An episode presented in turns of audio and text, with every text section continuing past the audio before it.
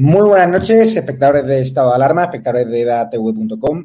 En primer lugar, quiero mandarle un saludo de aquí a Isabel, una seguidora de Almería, que ha tenido a bien saludarnos hoy eh, y mandarnos eh, fuertes ánimos. Hay muchísima gente que nos quiere, muchísima gente que nos apoya aquí en Almería y vamos a empezar a informar eh, con bastante profundidad no solo lo que pasa en Almería, sino también ¿no? de lo que pasa en la actualidad política andaluza. En las próximas semanas os daremos más pistas, más detalles, Estado Alarma y TV va a seguir creciendo, creciendo porque somos el único medio que seguro que os va a contar, ¿no? Que a Irene Montero le acorrala la fiscalía por el caso de esa niñera que presuntamente pagamos todos los españoles. Somos el único medio que va a contar, ¿no? Al menos medio televisivo, las incongruencias de Pedro Sánchez cuando hoy ha criticado sutilmente a Alberto Garzón cuando llamó ayer a comer menos carnes. Hoy Pedro Sánchez se ha declarado fan del chuletón, pero es cierto que en su plan, en su agenda 2050, eh, pide, ¿no? Prevén eh, el consumo menor de carne, con lo cual esa incongruencia la tendrán que aclarar. Han salido varones del PSOE como Paje y Vara criticando fuertemente a Garzón y lo que tiene que hacer el gobierno, lo que tiene que hacer Pedro Sánchez es cesar a este individuo, no puede pasearse ni siquiera por Málaga, de donde es originario, porque los hosteleros, los que tienen terrazas, no lo quieren ni ver. Es decir, la industria cárnica ha estallado y muchísima gente, muchísimos empleos, y no está demostrado ¿no? que la carne sea mala como él dice. Hay estudios científicos, pero siempre muy interesados y nosotros vamos a seguir apoyando la industria cárnica, a todos esos eh, ganaderos que hay en Extremadura, en Castilla-La Mancha y en toda España, y además que generan muchísimo empleo. Hay muchísima gente en las colas del hambre, no se puede permitir ni un solo trozo de carne. Hoy la noticia bomba del día ¿no? es la Valcierra Digital, que hemos entrevistado en EDATV y en el canal de YouTube Estado Alarma al director Juan Luis Galacho, que contaba en exclusiva cómo Pablo Iglesias e Irene Montero han roto su relación y han vendido el chaletazo de Galapagar por 660.000 euros, en teoría 60.000 euros más de lo que lo compraron. Yo soy, sigo siendo de la teoría que esa casa, yo que he estado en las inmediaciones, vale mucho más dinero. Pero bueno, lo cierto es que los marqueses de Galapagar era Voz Populi, de que ya no vivían juntos, pero ya este medio lo ha confirmado. Hoy tenemos a Isabel San Sebastián y a Hugo Pereira y estamos esperando también que se incorpore Carlos Cuesta, que creemos que estará confirmando una, exclusiva. ¿Qué tal, Hugo? ¿Qué tal, Isabel? ¿Qué tal? Pues aquí estamos, ya con ganas de vacaciones, pero bueno. Sí, sí, de andar con mi nieta por la piscina. De, casa. Yo no vivo en un casoplón como Pablo Iglesias, pero llevo muchísimos años viviendo en las afueras de Madrid en una, en una urbanización con piscina y aquí ando ya intentando olvidarme de la política con, y, dedicándome a la familia, que es mucho más interesante. Pero es imposible, es imposible olvidarse de la política. Porque con sustos que nos pegan, como el de la Ley de Seguridad Nacional, que ya sé que habéis estado hablando otros días, pero a mí me tiene preocupadísima. Esto es lo más grave que se ha pergeñado en España en muchísimo tiempo. Si ese engendro sale adelante, eh, estamos en otro modelo ya. ¿eh? hemos traspasado una etapa y hemos entrado en otra enormemente peligrosa, pero enormemente peligrosa. Yo espero que eso se pueda parar, porque ya digo que es, sería perpetrar una barbaridad de un calibre eh, sin precedentes en, la historia democrática española. Y ahora además también la línea de la Concepción que quiere ser independiente, que se une también a ser independencia de, de Cataluña todo es de chiste, quieren ser autónomos, pero bueno, sabemos que hay una junta de contundente de chiste, lo del alcalde de la línea de la Concepción, que a ver si vamos allí a hacer algún reportaje, hay muchos seguidores. Hugo, has estado siguiendo de cerca, has hecho hoy un especial sobre la separación de Irene Montero y de Pablo Iglesias, acabas de entrevistar al director Juan Luis Galacho, dando todos los detalles, cuéntale a la audiencia que no haya podido vídeo, las cifras que tenemos, los motivos de la ruptura, si está Lili Bertringe detrás, cuéntanos. Un poco. Mira, em, en esta noticia, ¿no? Que ha saltado hoy a los medios y que ha sido, pues bueno, pues muy hablada, hay cuatro ejes fundamentales, ¿no? El primer eje es la ruptura sentimental, que tal y como publicaba eh, el cierre digital, ¿no? también lo comentaba en esta alarma TV el, su director, eh, Galiacho, hace escasos minutos, es que precisamente ese, esa ruptura sentimental se produjo en el pasado mes de marzo, no ahora, no hace unos días, en el pasado mes de marzo. Y esto coincide efectivamente, ya todo el puzzle, de todas las piezas, pues parece que van eh, cuadrando, coincide con la información eh, que dábamos Alfonso Rojo y yo aquí en Estado Alarma TV en el mes de marzo, hace, ya veis, pues unos cuantos meses, eh, pues que a Pablo Iglesias se le veía cada vez menos por Gala Pagar y cada vez más por Calle Serrano. Luego también, claro, en ese sentido, ahí está la incógnita de lo de Lilith Bestringe, ¿no? En calle Serrano precisamente es donde vive la hija de, de Bestringe y parece ser que Pablo Iglesias, aunque esto no está 100% confirmado, Pablo Iglesias estaría viviendo de forma provisional en ese piso en calle Serrano con el Stringe. Otro de los ejes fundamentales pues es la venta del chalet que también es, digamos, otra de las noticias del día, ¿no? Parece ser que esa venta ya está confirmada, eh, digamos, hay un pantallazo, de hecho, de la inmobiliaria que es del, del, del grupo MIG, eh, y esa inmobiliaria pues es la que vendió el chalet de Galapagar que ya estaría vendido en estos momentos. Un chalet que, bueno, atención, se vendió con 45.000 euros de plusvalía. Esto es la diferencia entre lo que se compró, entre el precio por el cual se compró y el precio por el cual se vende, arroja una plusvalía de 45.000 euros. Una plusvalía que para nada es comunista, ¿no? Es decir, es todo lo contrario al ideario comunista que defienden estas, estas personas de, de, Podemos, ¿no? Y luego también, claro, otra de las incógnitas es dónde está viviendo Pablo Iglesias, o mejor dicho, dónde va a vivir Pablo Iglesias, porque también hemos, también se ha, digamos, publicado en el día de hoy eh, concretamente el, cierre digital, no he publicado que se estuvo viendo a Pablo Iglesias intentar comprar una casa en la eh, urbanización La Berzosa, en Madrid, una urbanización bastante prestigiosa, precisamente pues muy cerca de esa zona de Galapagar. Sin embargo, todo indica que Pablo Iglesias no quiso comprar eh, la casa, la cual pues una inmobiliaria le ofreció y parece ser que ahora sí que ha comprado, por tanto, eh, pues una serie de parcelas, dos parcelas concretamente, también en esa zona, y tiene intención de construir una casa. Esas son las informaciones que, bueno, que se han publicado en torno al caso sí. Pablo Vamos, Isabel San Sebastián, los memes no han, podido, no han parado de correr, ya tenemos a, a Carlos Cuesta al otro lado, eh, le estaban deseando suerte campeón, porque claro, deja a una mujer con tres niños y como la apriete, pues eh, va a probar su propia medicina, ¿no? Una mujer feminista, además. Bueno, feminista, pero no parece que muy dada a hacer reproches a su marido.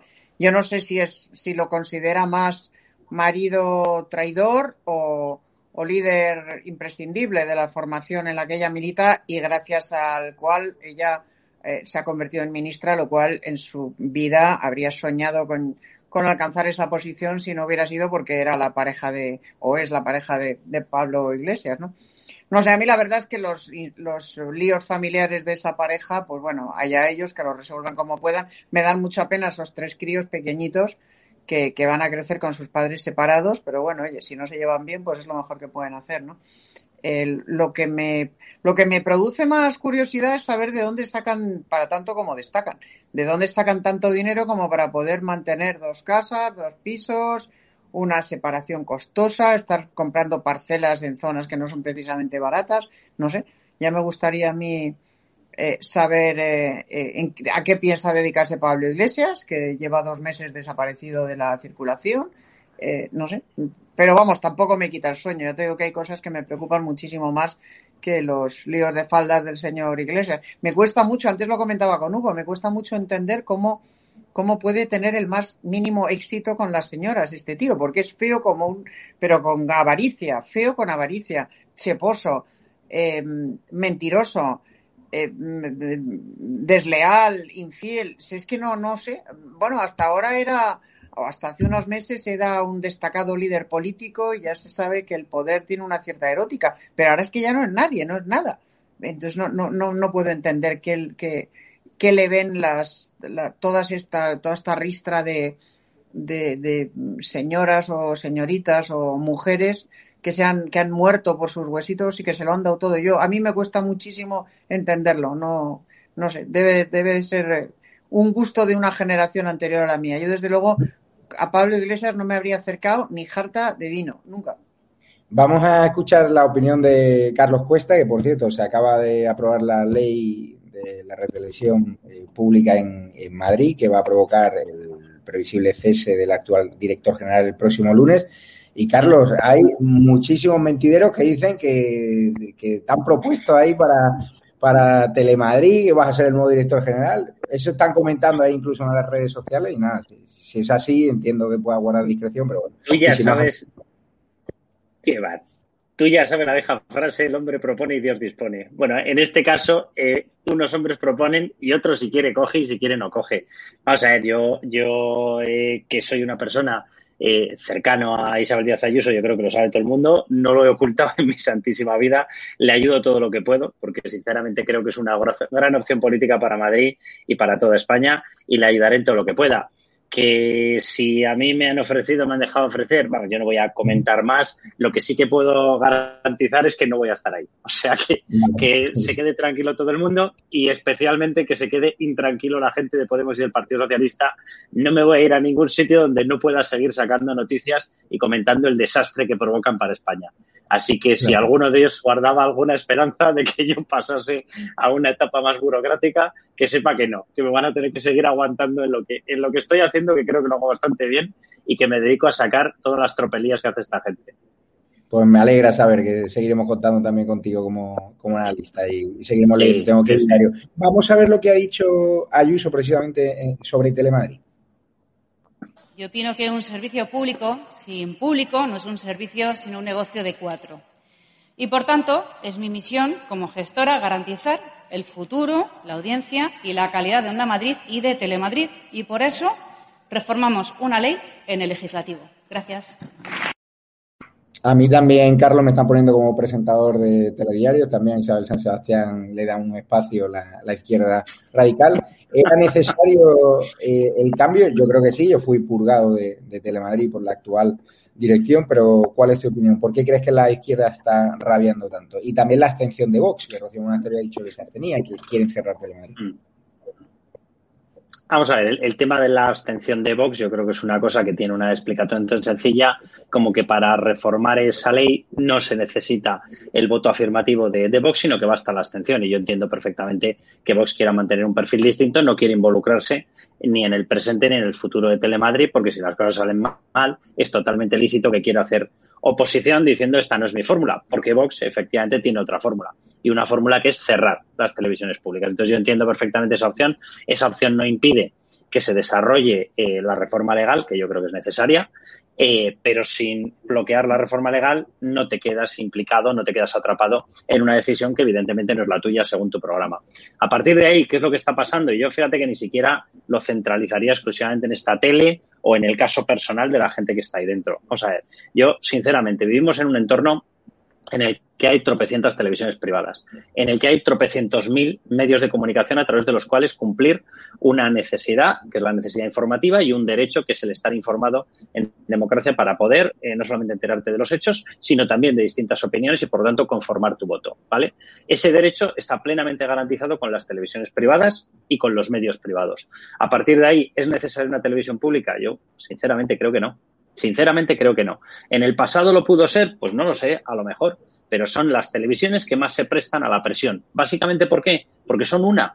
Y por lo tanto, eh, tendrán presión de un lado, tendrán presión del otro, pero se tendrá que saldar con que alguien gane dentro de esas televisiones. Sin embargo, en el entorno privado, si un medio de comunicación va hacia un lado, no hay ningún problema, porque en el campo contrario tendrás otro medio de comunicación. Con lo cual, el pluralismo y la neutralidad se consigue de manera automática. Básicamente porque tú puedes entrar en una y en otra. ¿Qué es eh, lo que va a pretender hacer en estos momentos Isabel Díaz Ayuso? Yo creo, sinceramente, que uno, bajar el coste de esta televisión en un momento en el que estamos atravesando una pandemia, en el que se necesitan hospitales, en el que se, necesita eh, un buen aparato educativo, en el que se necesita rebajar los impuestos para que sobrevivan los contribuyentes, los negocios, los autónomos, las empresas. ¿Es prioritaria una televisión que es redundante? Pues yo creo que sinceramente la respuesta es no. Por lo tanto, ¿qué va a hacer? Meterle racionalidad a esta televisión. ¿Deberían hacer los demás lo mismo? Pues yo sinceramente creo que sí. ¿Están justificadas eh, esa eh, multiplicidad de televisiones públicas? Todos dicen, no, es que sin mí no habría información. Hombre, perdone, pero eh, baja modesto que ya sube la televisión pública. Yo, sinceramente, los medios privados se bastan y se sobran precisamente para cubrir esa, esa necesidad. Y lo que va a hacer es precisamente eso, meterlo en cintura presupuestaria y garantizar que no sea una televisión que juegue a me apoyo en ciudadanos porque de esta manera eh, me hago valer yo y me atrinchero yo personalmente, o me apoyo en Podemos y me olvido del Partido Popular, e incluso en muchas ocasiones se ha olvidado del Partido Socialista. Yo creo que lo que va a hacer es meter racionalidad a la televisión y punto. Y el camino, de verdad, a medio y largo plazo, yo creo que es obvio. A medio y largo plazo es ir recortando la dimensión de estos entes públicos que, sinceramente, no creo que estén en estos momentos garantizando ningún derecho que no estuviera ya garantizado y que se convierten en entes redundantes y carísimos. Vamos eh, a avanzar. Eh, Isabel San Sebastián, la Fiscalía pide imputar al tesorero y la gerente de Podemos por el caso de la niñera de Irene Montero, que presuntamente pagamos todos los españoles. Esta fue la pregunta que le hice a Irene Montero cuando fue a votar, que me desafió con la mirada, pero parece ser que esto va, que esto va en serio. ¿Me permitas que haga un breve comentario sobre Telemadrid primero? ¿Que te han dado un programa o no? No sé. Ah, Mira, yo he estado yendo una vez por semana a un programa de Telemadrid en el que no se hablaba de política, porque lo, presentaba mi amiga Inés Ballester eh, y, era el único, el único espacio en el que yo participaba eh, por, por Inés, no, no por otra cosa, por Inés porque me lo pidió Inés y yo a Inés la quiero mucho y ahí estaba. Pero he estado vetada, rigurosamente vetada, en todos los programas de contenido político de Telemadrid, absolutamente en todos, en esta Telemadrid. Eh, yo viví el ERE de Telemadrid, viví la, disputa brutal, el acoso brutal que sufrimos algunos eh, periodistas en Telemadrid por parte de la extrema izquierda eh, sindical que gobernaba y sigue gobernando esa televisión. Y me parece que lo mejor que podría hacer Isabel Díaz Ayuso con ella es cerrarla directamente. Y si no la cierra, como bien decía Carlos, meterla en cintura y hacer de ella una televisión realmente pública y madrileña. Es decir, dejar de amparar a todos los tertulianos de extrema izquierda, que son los que están ahora ahí, dejar de permitir que sean los sindicatos de extrema izquierda los que determinen qué programas se hacen y cuáles no se hacen y con qué contenido, y, convertirla en una televisión que interese a los madrileños y que tenga un coste razonable en función de su audiencia. Su audiencia es bajísima y su coste es desproporcionado. Dicho esto, si a mí me ofrecen un programa en Telemadrid, diré que no, porque yo estoy ahora mismo cada vez más metida en la novela y en la historia y en la cultura y cada vez más alejada de la política que me da cada vez más asco.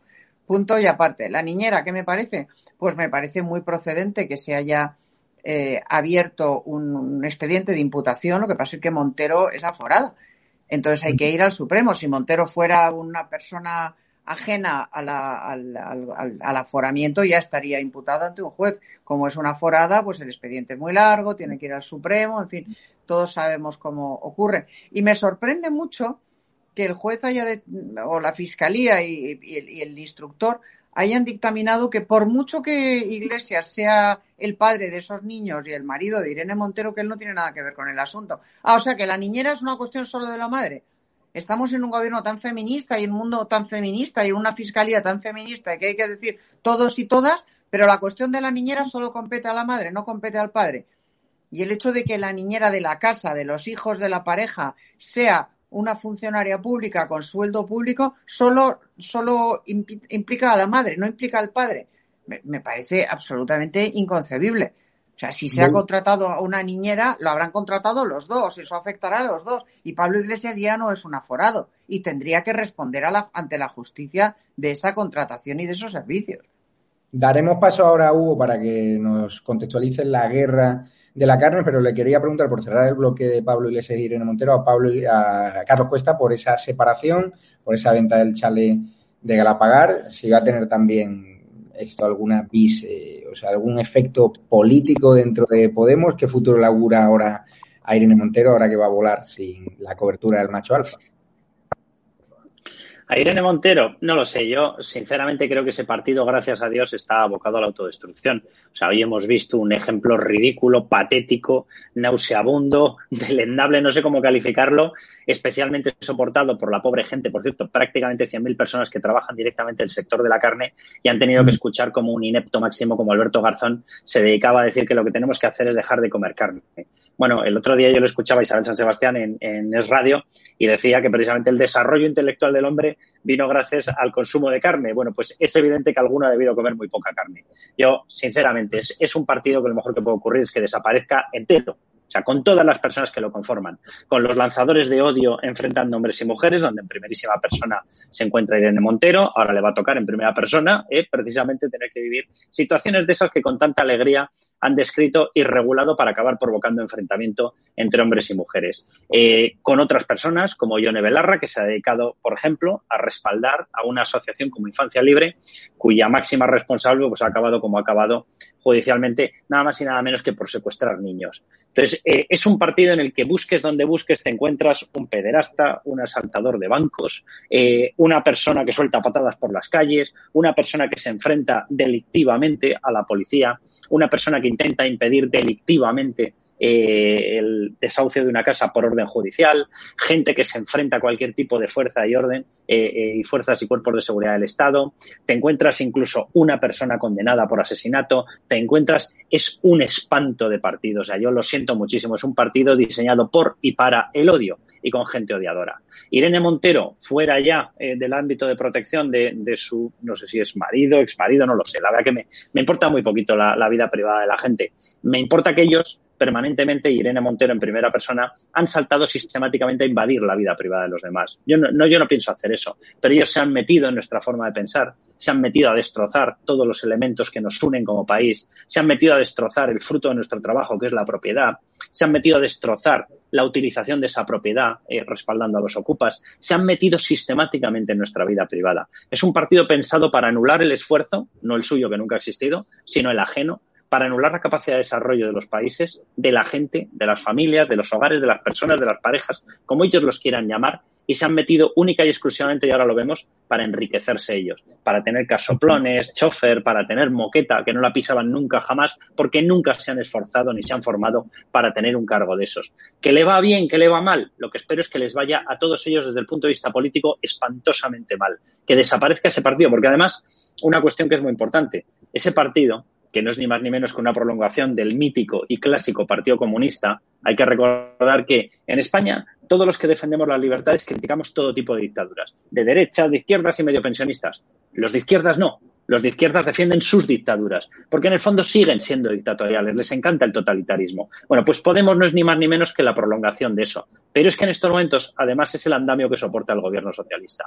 Sin Podemos, si cae Podemos, si cae ese medio Podemos camuflado, que es exactamente igual de Podemos que Podemos, y me refiero a Más Madrid, con una persona que se ha granjeado el, el sobrenombre de la pistolera, porque no se le ocurrió otra cosa que ir haciendo así por todas partes. Ahora descubrimos que su jefe de filas, en vez de hacer así, lo hace con la pierna pegando patadas a enfermos de cáncer de 67 años. Es así, es así. Pero si conseguimos retirar todo ese comunismo, no hay andamio que soporte, ni siquiera con proetarras, con separatistas, con golpistas, el escenario de poder de Pedro Sánchez. Así que para nosotros, y muchas veces, eh, de hecho, a la gente que estamos en OK Diario nos han dicho, es que tenéis una obsesión con Podemos. Sí, claro, porque defendemos España y amamos España. Claro que sí. Claro que tenemos una obsesión con Podemos. Claro que los queremos retirar de circulación política, por supuestísimo, porque queremos un buen gobierno para España, no un gobierno de odiadores.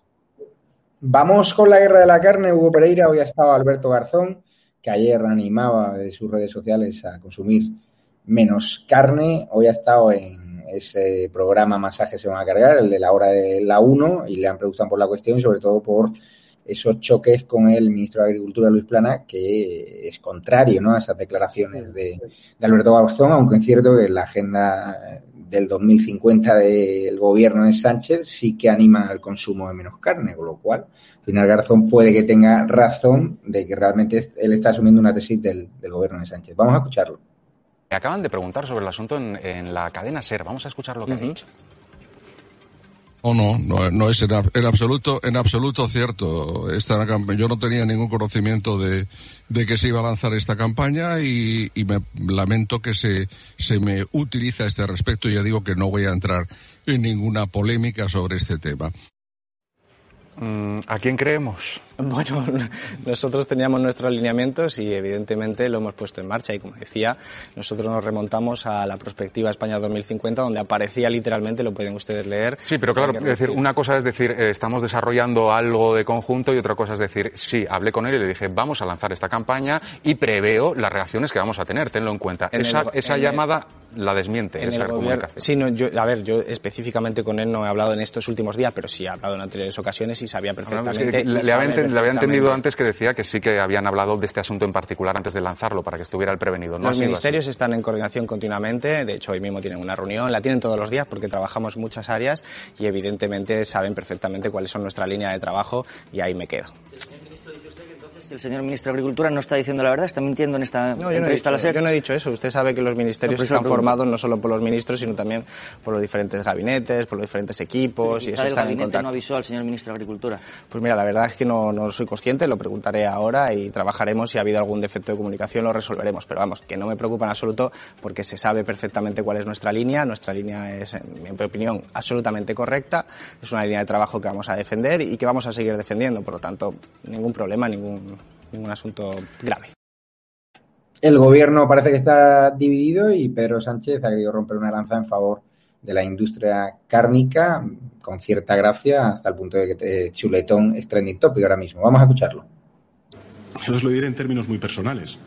A mí, donde me pongan un chuletón al punto, eso es imbatible. Gracias. Ačiū labai visiems dalyvavusiems, linkiu geros dienos. A favor del chuletón, pero es cierto lo que dice Alberto Garzón, lo podemos ver en pantalla, lo contaba hoy que diario. Sánchez suspira por un chuletón, pero en su plan España 2050 obliga a comer menos carne. Un mentiroso empedernido. Los varones socialistas de las comunidades autónomas de Extremadura y Castilla-La Mancha está claro que han declarado la guerra a Garzón, pero que lean ese documento del gobierno de Sánchez. Claro. Bueno, eh, aquí lo que tenemos, Javier, pues es un episodio más, eh, digamos que atestigua, que pone de manifiesto que no existe un gobierno, existen dos gobiernos. Y entonces, imagínanos, si no existe una estabilidad dentro del gobierno, evidentemente ese gobierno no va a poder dar estabilidad a un país. Primero tendrán que empezar por su propia casa y luego intentar dar estabilidad al país, ¿no? Es un auténtico desastre en todo término, en términos de comunicación, en términos de gestión, en términos incluso comunicación externa, ¿no? Hacia el público, o sea, es verdaderamente, bueno, pues una vergüenza, literalmente una vergüenza lo que hemos visto eh, hoy, ¿no?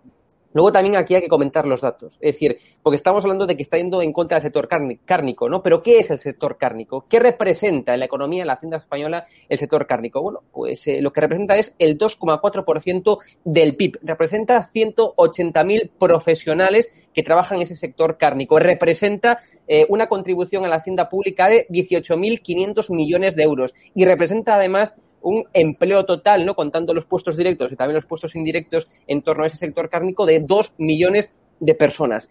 Este es el sector cárnico, ese es el sector ganadero contra el cual está yendo el gobierno socialcomunista. Y digo el gobierno en general, no digo Alberto Garzón, porque como, como veíamos en el pantallazo, el gobierno en general, el gobierno como tal, pues tiene la intención de ir en contra del sector cárnico y, de, y del sector ganadero, ¿no? Y lo que está haciendo Alberto Garzón, por tanto, pues es eso, aplicar lo que, lo que ya estábamos viendo desde un principio, con esa agenda del año del 2030, con esa agenda del 2050, ¿no? Y es que quieren efectivamente ir en contra de una parte de la, de la economía Pero no es, no es, digamos, un caso, no es un caso único. Recordemos que Alberto Garzón también va en contra del sector eh, turístico, ¿no? Decía que era un sector estacional, precario y con bajo valor añadido. Un sector que aporta aproximadamente el 13% del PIB a la economía española. Es decir, es verdaderamente paradójico, asqueroso y vomitivo que tengamos un gobierno que va en contra de la propia economía del país. Y esto es lo que hace Alberto Garzón. Este chiringuito de consumo, porque es lo que es un chiringuito de consumo que permite embolsarse Alberto Garzón cada año más de 74.000 euros al año, 74.000 euros al año,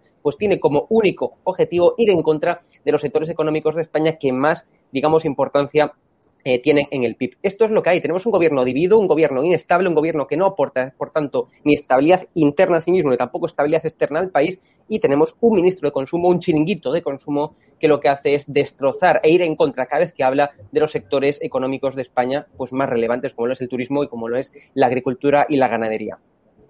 Vamos a escuchar a Paje eh, la declaración que nos ha cortado un pelo a la hora de arremeter contra Alberto Garzón y damos paso a Isabel Sebastián que nos va a dar su opinión sobre el consumo de carne. Ya tenemos algún ministro que se está inventando su cargo todos los días y no se le ocurre otra cosa que decir que no hay que comer carne. No, no tienen nada que hacer. Eh, eh, el área de consumo en esta región lo, lo empleamos en un jefatura de servicio y lo único que tiene que hacer es amenazar con miles de puestos de trabajo dedicados ni más ni menos que en esta provincia, por ejemplo, al sector cárnico. Mañana irán con el vino, pasado con el queso. Hay que comer bien y saludablemente y en proporción.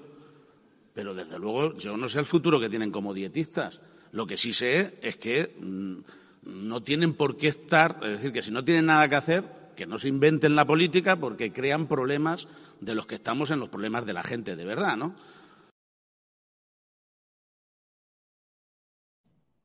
Sebastián, ¿qué te parece la división que ha provocado el chuletón de Sánchez y la declaración? Es que no me, es que yo no me creo nada. Yo, no me creo nada.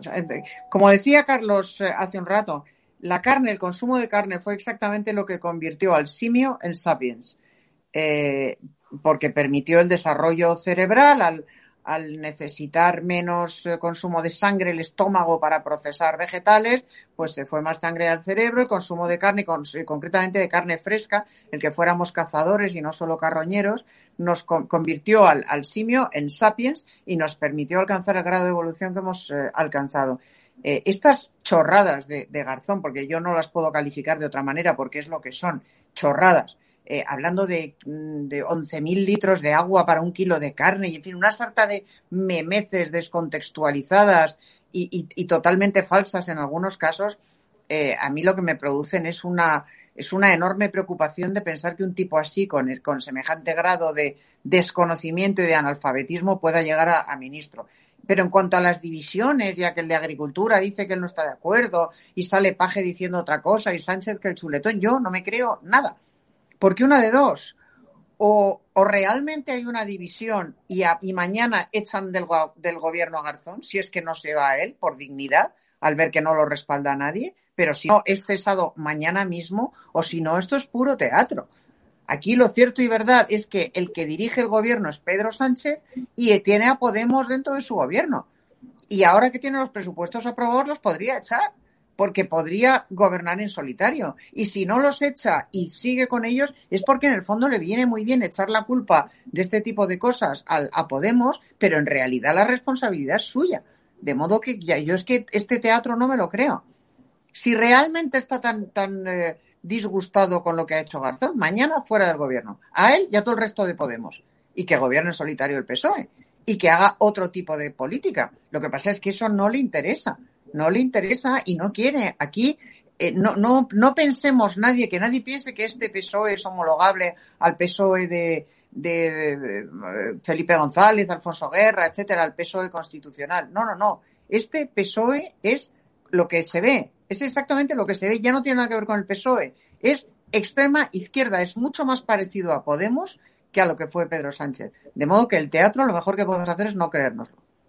Vamos a escuchar, los compañeros de OK Diario han estado entrevistando hoy eh, a cocineros, a personas que se dedican a, la carne, ¿no? que dan eh, consumo de carne y que generan empleo. ¿no? Vamos a escucharlos porque esta es la opinión real de la calle, de la industria cárnica, de los hosteleros y de los cocineros.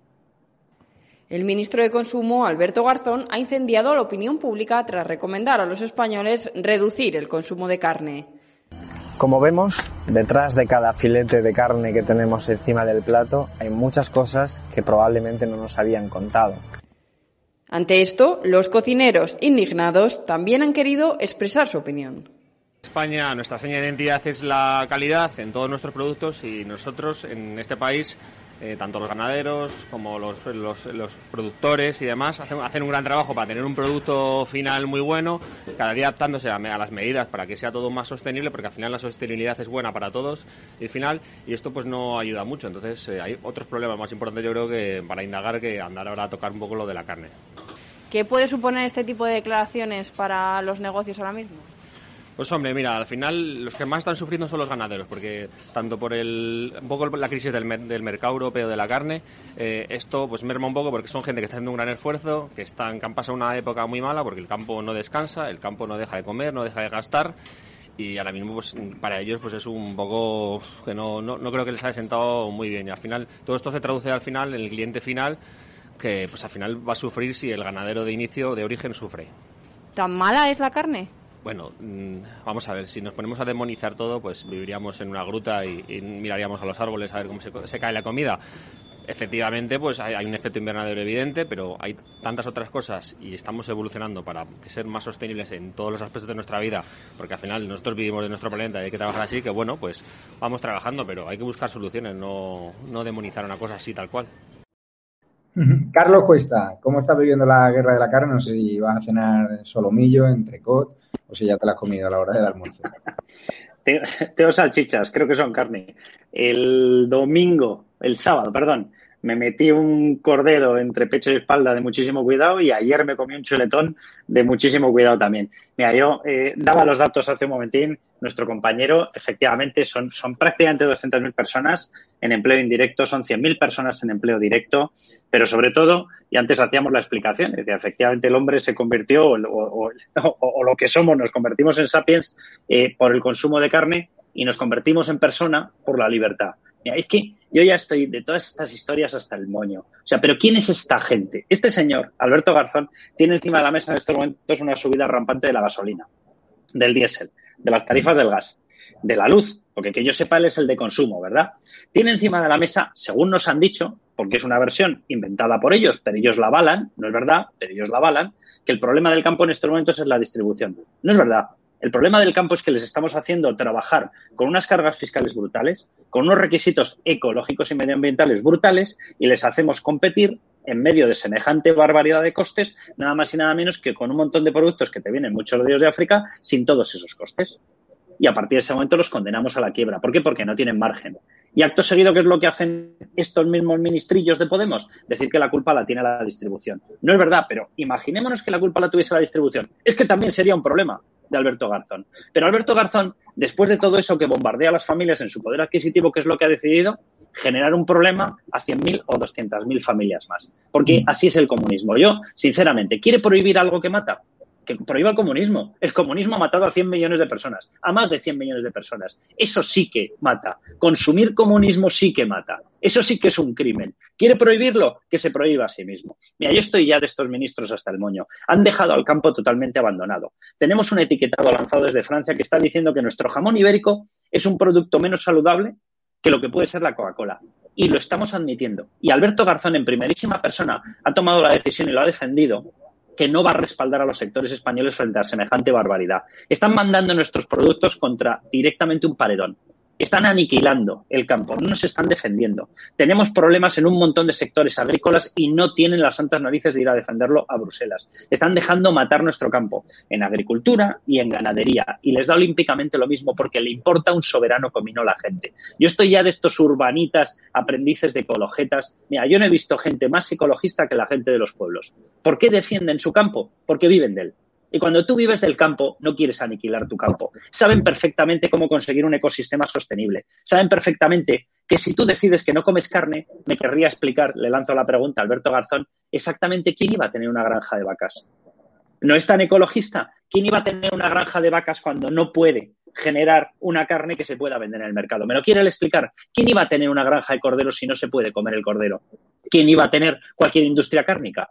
Y todos los animales que se utilizan en la industria cárnica, ¿qué iba a ocurrir con ellos? ¿Los iba a tener él en su casa para tener por fin un diálogo con alguien semejante a él? Mira, yo, de verdad, son unos diálogos tan estúpidos, tan imbéciles, tan insoportables. Esta gente tiene la obligación de sacar a flote un país al cual han sometido a la mayor tasa de mortalidad de todo el planeta por el coronavirus, por ineptos, por ineptos, porque lo único que les interesaba era implantar una agenda comunista. Esta gente ha permitido que España soporte el mayor golpe económico de todos los países industrializados, por ineptos y por comunistas. Bueno, pues con todo eso, ahora no se le ocurre otra cosa que montarle un jaleo colosal a una industria de una pobre gente que está intentando salir a flote prácticamente sin márgenes. Mira, si pensase que tienen algo en el cerebro, pensaría que están en una especie de plan para intentar agradar a los países del norte de Europa, que son nuestros principales competidores cárnicos, precisamente porque van a ser los que nos van a tener que pagar, si es que nos lo pagan, el rescate.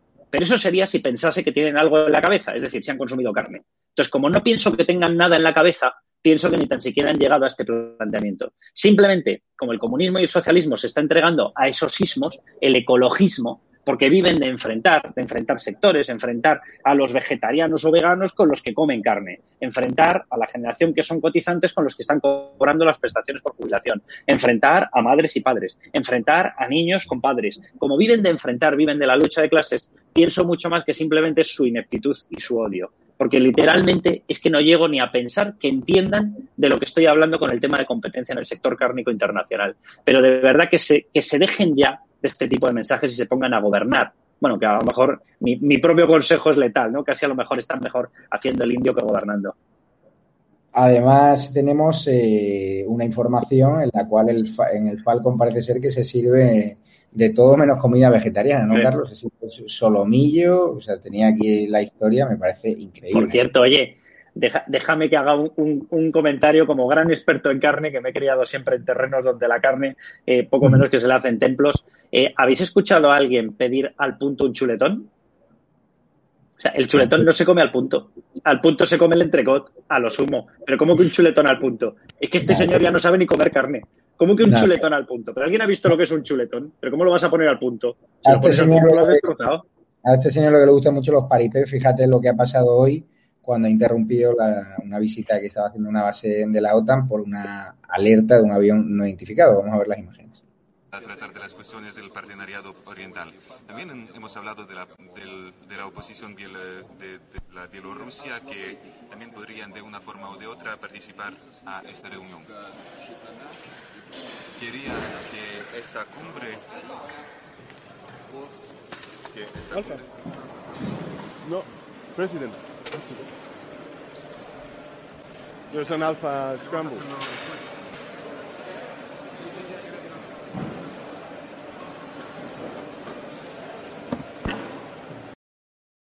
Menuda fuga, menudo paripé, ¿no, Hugo?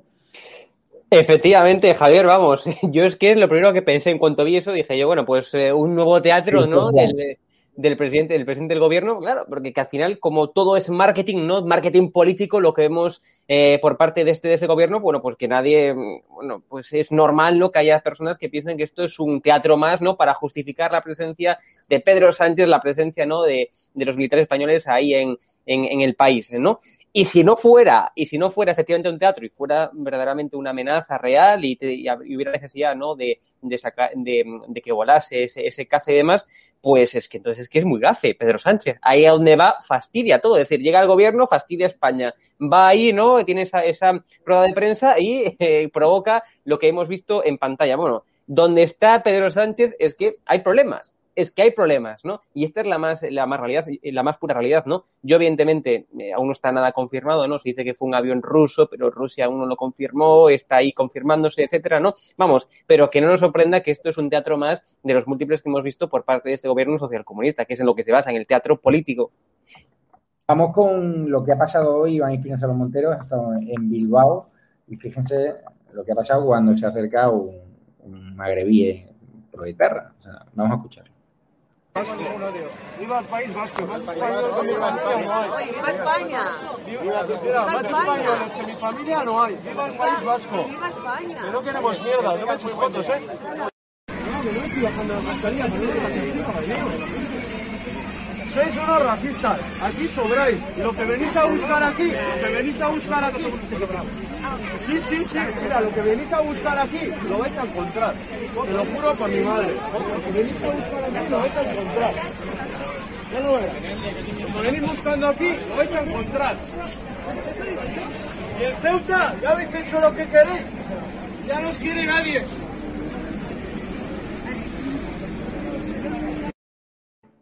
Un magrebí diciéndole al portavoz de un partido que representa más de 4 millones de personas de que no les quiere nadie, que no pintan nada y la chancha lo que no entiende es a San Sebastián porque no ha procedido a la detención de este individuo. A mí me da igual que sea magrebí o deje de ser magrebí, probablemente sea español, sea un ciudadano español, hablaba perfectamente español, probablemente sea hijo de inmigrantes nacido, Sí. nacido en España, me da igual de dónde sea o cuál sea el color de su piel. Eh, lo que me parece deplorable es lo del principio. En el principio de la grabación, cuando se le oye decir, esto no es España, esto es el País Vasco. Eso es lo que es deplorable, pero eso es la educación, eso es el fruto de la educación que se lleva impartiendo en el País Vasco muchos años, décadas ya. De ahí lo, lo que decía Arzayus, de prefiero un negro muy negro que hable euskera a, a uno de aquí que no lo hable. No me acuerdo si era Arzayus o Ibarrecha, me parece que era Arzayus. Eh, eso es lo que me preocupa, que sea magrebí o no me da exactamente igual. Eh, bueno, ¿por qué no ha procedido a su detención? Porque tampoco ha cometido ningún delito. Le estaba hablando a un portavoz de un partido, un portavoz de un partido, un, un representante político, es un personaje público, si se pasea por la calle, un ciudadano no comete ningún delito por interpelarle, ¿no? Luego yo, me parece normal que no le hayan detenido. Eh, bueno, lo que venís a buscar lo vais a encontrar si se trataba de una amenaza, era una amenaza lo suficientemente velada como para no ser eh, castigable o punible en términos eh, legales, me parece a mí, ¿no? Pero ya digo, lo de este muchacho es fruto de la educación que se está impartiendo en el País Vasco. Exactamente eso. Esto no es España, esto es el País Vasco. Y cada vez irá peor, y cada vez irá peor en Cataluña. Y mientras eso no se revierta, eh, me temo que hay muy mala solución. Eso explica que haya desaparecido prácticamente el constitucionalismo del País Vasco y, que en Cataluña esté entrante de desaparecer también. Pues Isabel San Sebastián, muchísimas gracias. Eh, te despedimos ya que tienes hoy una agenda completita. Y Carlos, no sé cómo has visto tú este lance. Eh, Esta persona se acerca a increpar a, a Iván Espinosa Los Monteros en Bilbao. Le estás poniendo a Carlos en el chat. A mí me parece que se, excede y que si no hay personal de seguridad, hoy se acaba agrediéndolo. Bueno, mira, yo sobre todo es que los argumentos son maravillosos, ¿no? Dice, sois unos racistas, no sois bienvenidos aquí, no sois bienvenidos aquí fuera. Ah, vale, ¿en qué consiste el racismo, hijo mío? Vamos a ver, yo eh, creo que ya va siendo hora de que hagamos una reflexión sobre lo que ocurre en España y sobre las bases de cómo tiene que ser la inmigración que tengamos. Y la inmigración que tengamos tiene que ser legal. Yo no tengo ni idea de, de- de dónde es este chico, no, no hablo de él, hablo en general y nuestra política de inmigración en los últimos años está siendo una auténtica barbaridad. O sea, cada vez que yo escucho a dirigentes socialistas o a dirigentes de Podemos y dicen necesitamos inmigrantes para sostener nuestro sistema de pensiones, para sostener nuestro sistema financiero, vamos a ver, para el carro. A ver, lo que necesitamos son cotizantes, ¿vale? Para sostener unas cuentas, lo que necesitas es gente que te aporte ingresos. Si para sostener unas cuentas metes gente que te aporta gastos, no sostienes las cuentas, quiebras las cuentas. Esto es muy básico. Se llama sumar o restar. Sumas ingresos, va la cosa bien. Sumas gastos, va la cosa mal. Si no ha llegado el Partido Socialista y Podemos a entender una cosa tan básica que se vayan a Barrio Sésamo. Vamos a ver, nosotros necesitamos un sistema de entrada de inmigrantes legales, como el que teníamos en época de José María Aznar. ¿En qué consiste ese sistema? En que nosotros, por lazos diplomáticos y por lazos y relaciones a través de las patronales, traíamos a la gente que sabíamos que iba a tener un puesto de trabajo aquí. ¿Por qué? Porque se buscaban de los colectivos que iban a tener acomodo laboral. Resultado, lo que traías eran cotizantes. ¿Vale? ¿Esa gente viene a aportar? Por supuesto. ¿Hay algún racismo en mi postura o en otra?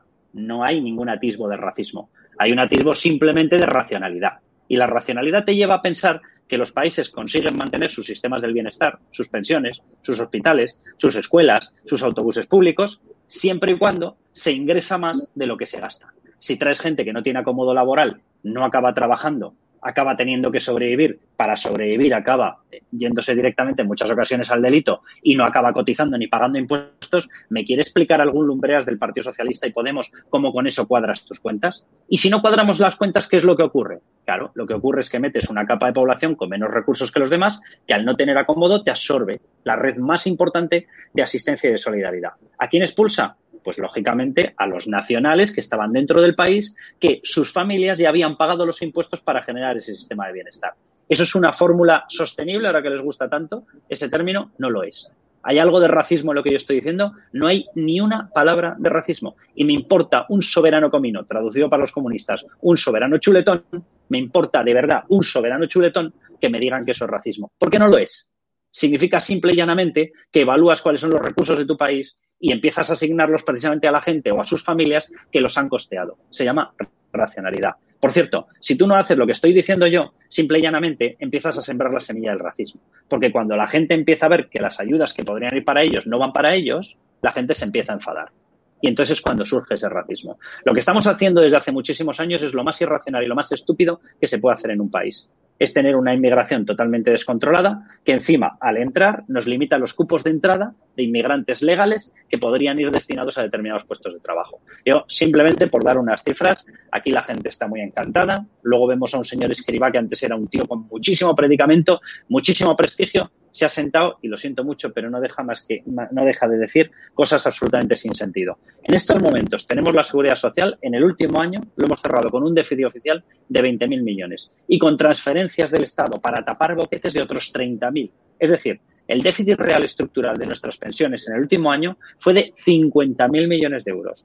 Para que la gente se haga una idea, en un buen año, el pago del impuesto de la renta de todos los españoles durante todo el año ronda los 80.000 millones. Bueno, pues 50.000 millones, por hacer la comparativa, es lo que tenemos de boquete en estos momentos anual en la seguridad social. ¿Esto es sostenible? Sí, seguro. ¿Quién nos lo va a, garantizar? ¿Alberto Garzón? Está claro que no. Acaba de llegar una noticia de, última hora. No sé si estás eh, puesto, Carlos Cuesta, que el otro día decidió la Generalitat quitar una gestión público-privada que tenía el grupo Rivera Salud del Hospital de Torrevieja sin tener en cuenta absolutamente ningún tipo de datos económicos por una mera cuestión ideológica. Pues fíjate, una sentencia histórica, el Tribunal Supremo ha paralizado la reversión del Hospital de Torrevieja y sienta jurisprudencia porque considera que, que, bueno, que, falta seguridad jurídica al impedir decisiones administrativas basadas en criterios arbitrarios e ideológicos y obliga a la Generalitat a justificar la reversión con, al Consell, ¿no? con datos económicos. ¿Qué te parece este varapalo al, gobierno de Chimo Puig, de Mónica Oltra, que la verdad hablabas con los trabajadores del Hospital de Torrevieja estaban encantados con la gestión que estaba haciendo el Grupo Rivera Salud? Pero si es que yo, de verdad, eh, sobre todo hay que hacer una reflexión. La gente quiere tener sanidad pública o sanidad privada o buena sanidad. Es que a mí me da olímpicamente lo mismo que los hospitales sean de titularidad pública o sean de titularidad privada, pero ¿cuál es el problema? ¿Cuál es el problema? O sea, lo que tenemos que tener es una buena composición de un sistema hospitalario que nos cubra y que tenga especialidades y especialistas y máquinas especializadas de tratamiento en todas las enfermedades. Que tengamos una buena cobertura. Cada vez que damos la entrada a determinadas empresas privadas en ese sector, significa que hay gente que va a ir pagando y por lo tanto está liberando recursos del sistema público. Porque no los consume, Pagar pagamos todos, pero no los consumes. Por lo tanto, cada vez que vemos que una persona se va a una escuela privada, a un colegio privado o se va a un hospital privado, lo que está haciendo es seguir pagando una plaza pública y no ocuparla. ¿Eso qué es lo que hacen las listas de espera? Aliviarlas. Pero en España eh, hemos llegado, o mejor dicho, la izquierda en España ha llegado al planteamiento más ridículo y más egoísta, pero letalmente egoísta de forma simultánea. ¿Por qué? Porque dice, no, solo lo público. Ah, vale, entonces no vas a sumar la inversión privada en esos sectores. Por tanto, vas a tener menos hospitales. Dice, no, pero es que no tienen que ser los de los ricos. Pero si ahora acabas de forzar a los ricos a que vayan al sistema público, descerebrado. O sea, automáticamente acabas de meter mucha más demanda sobre las mismas camas. No eres consciente de que automáticamente estás restringiendo las camas precisamente para aquellos que no pueden irse a un hospital privado.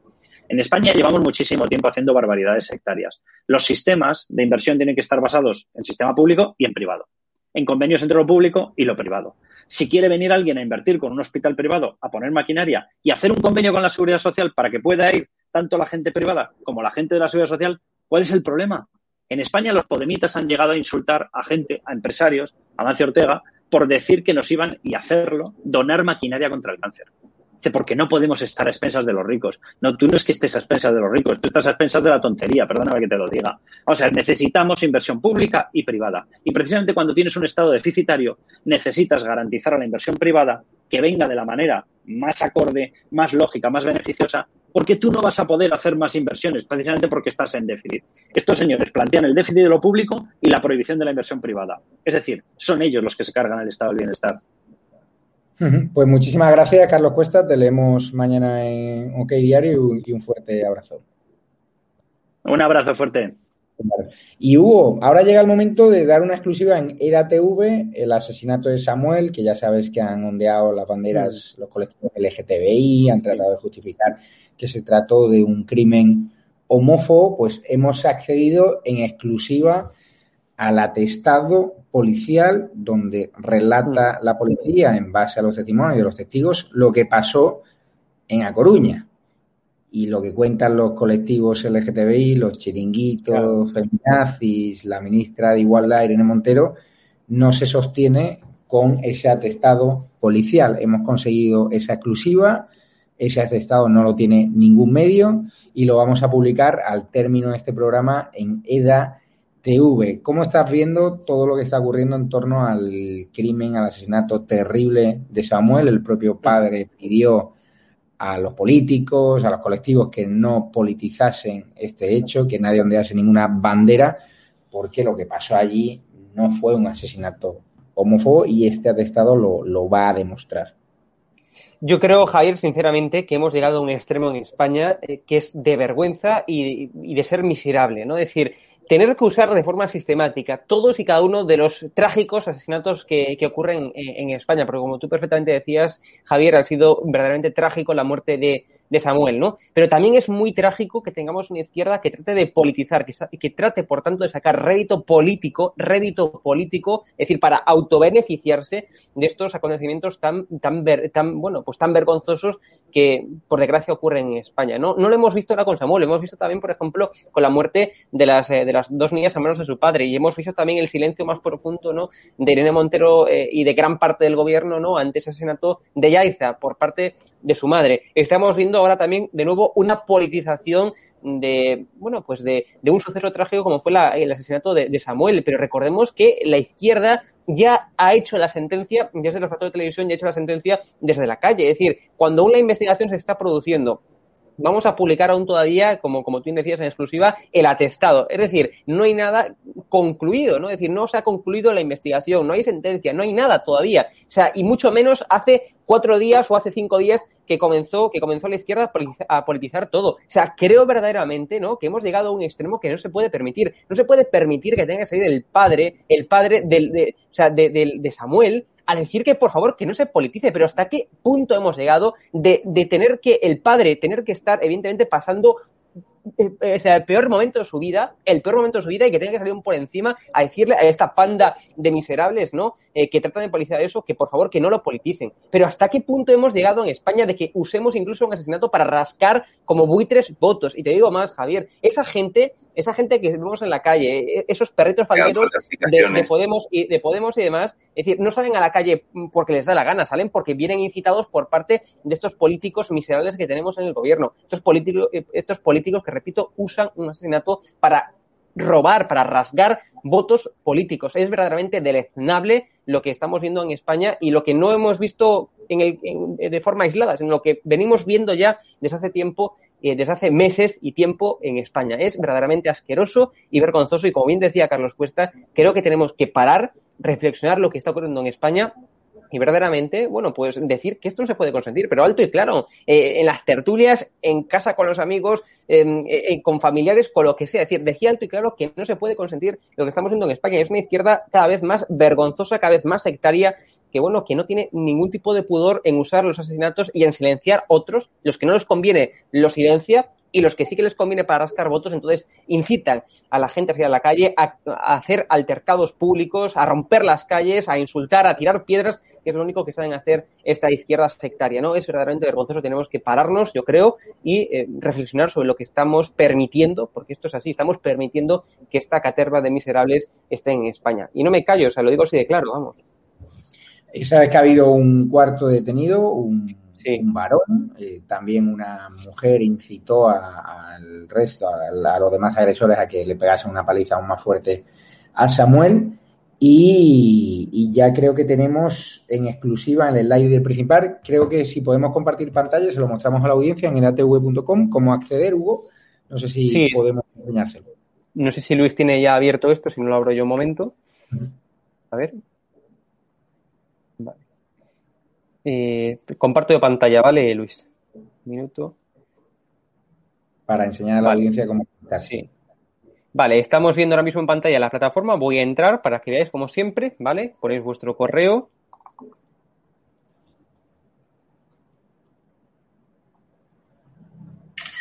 Ahí mi correo y luego la contraseña. A ver si me va. Perfecto. Bueno, pues una vez que hayáis entrado, aquí arriba ya en el slider principal, aquí lo estáis viendo. El atestado que prueba que a Samuel no lo asesinaron por ser gay. Estamos viendo aquí ya mismo en portada y también aquí ahora en directo, pues ya veis que lo pone, ¿no? El atestado que prueba a Samuel que lo asesinaron por ser gay, ¿no? Si pincháis sobre él, pues ya podéis ver en exclusiva el, el vídeo que estamos publicando, repito, en exclusiva. Aquí lo tenemos. Pues Bueno. ahí tenemos la, la exclusiva eh, ya en la portada principal de edatv.com. Eh, hay que recordar que hay nuevas versiones de las apps en Apple Store, en Google Play, que se la pueden bajar. Y muchos de vosotros nos preguntáis, ¿cómo podemos ayudaros? Hemos puesto un botoncito en azul que pone colabora aquí y es muy facilito. Ya directamente te puedes hacer o bien socio o hacer una donación. Si quieres hacer una donación, pues simplemente introducir vuestra tarjeta bancaria y si quieres hacerte socio, pues nos ayudáis mensualmente en una cuota que va de los 10 euros a los 25 euros, los que podáis eh, ayudarnos mensualmente, pues seguiremos creciendo, seguiremos incorporando profesionales técnicos, profesionales periodísticos que estén en la calle.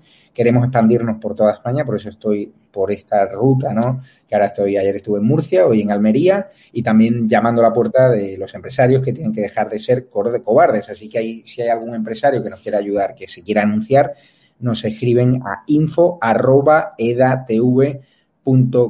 ¿Que nos queréis ayudar a través de una cuenta bancaria porque para vosotros es más cómodo? Pues directamente nos escribís a la cuenta bancaria que vais a ver en pantalla, ES 72 2085 9298 7803 30 43 1954. Recordar que estamos en oferta, tenemos la tienda online estado alarma tv.shop al 20% de descuento con polo, con camiseta, con cinturones. Hay un montón de productos muy interesantes, también mascarillas para los interiores y podéis eh, meteros ya en estado de alarma tv.shop y os podéis beneficiar de descuentos exclusivos. Así que gracias Hugo Pereira, nos vamos ya a la exclusiva de EDATV que va a dar Josué Cárdenas que ha estado siguiendo este asesinato de Samuel, una exclusiva que querrían todas las televisiones, la verdad del atestado policial que va a probar que a Samuel no le mataron por ser gay.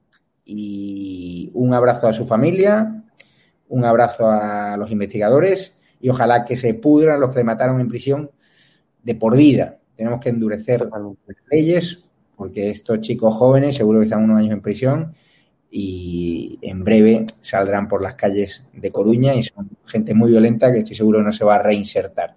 Y al marroquí ese que ha increpado a Iván Espinosa Los Monteros, yo ya te digo, lo que le pondría es de vuelta al país de origen de sus padres. Así que muchas gracias a todos. Mañana estaré por elegido, si también por la zona de Agua Dulce, Roquetas de Mar, si hay algún seguidor de estado de alarma, también por Almería. Luego iré para Mojácar ya el sábado, si hay algún seguidor de estado de alarma, que nos escriba info.edatv.com y hacemos como siempre hago, hacemos por vernos y tomarnos algo. Así que muchísimas gracias, os queremos y ya se deben meter en edatv.com, les dejo aquí el enlace en directo para que se puedan meter, edatv.com. Pues muchísimas gracias, Hugo, nos vamos viendo. Gracias. Un abrazo. Chao.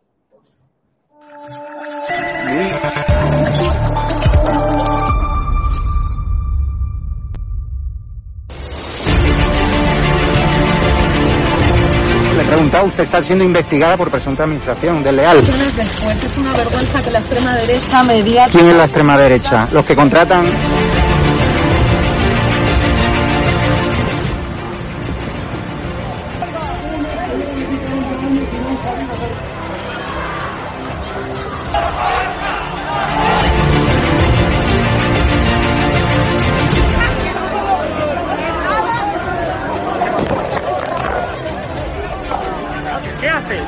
haces?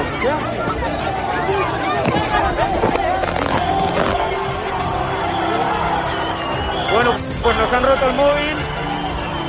Eh, nos acaban de romper el móvil por detrás.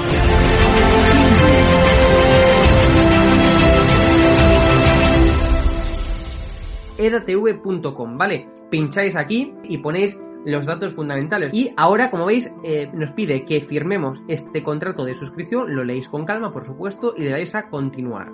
Y ahora nos pide que introduzcamos pues una contraseña y le doy a continuar. Y ahora me pide que confirmemos el correo electrónico. Eh, habréis confirmado vuestro correo electrónico y os pide, ¿vale? Que elijáis una membresía. Está gratis, mensual, semestral, anual, ¿vale? Pues podéis elegir, por ejemplo, si queréis ayudarnos pues con 9,99 euros al mes y con la tarifa eh, plata, pues le dais a aceptar y suscribirse. Pincháis aquí y como veis, ya os dice aquí, os pone todo claro, a Fact News Consulting, plata, tarifa plata mensual, 9,99 euros, le dais a pagar y os verá ya pues el TPV, ¿no? Ponéis vuestra tarjeta bancaria, ponéis la caducidad, el código de seguridad y ya podéis llegar a pagar dándole a este botón automáticamente.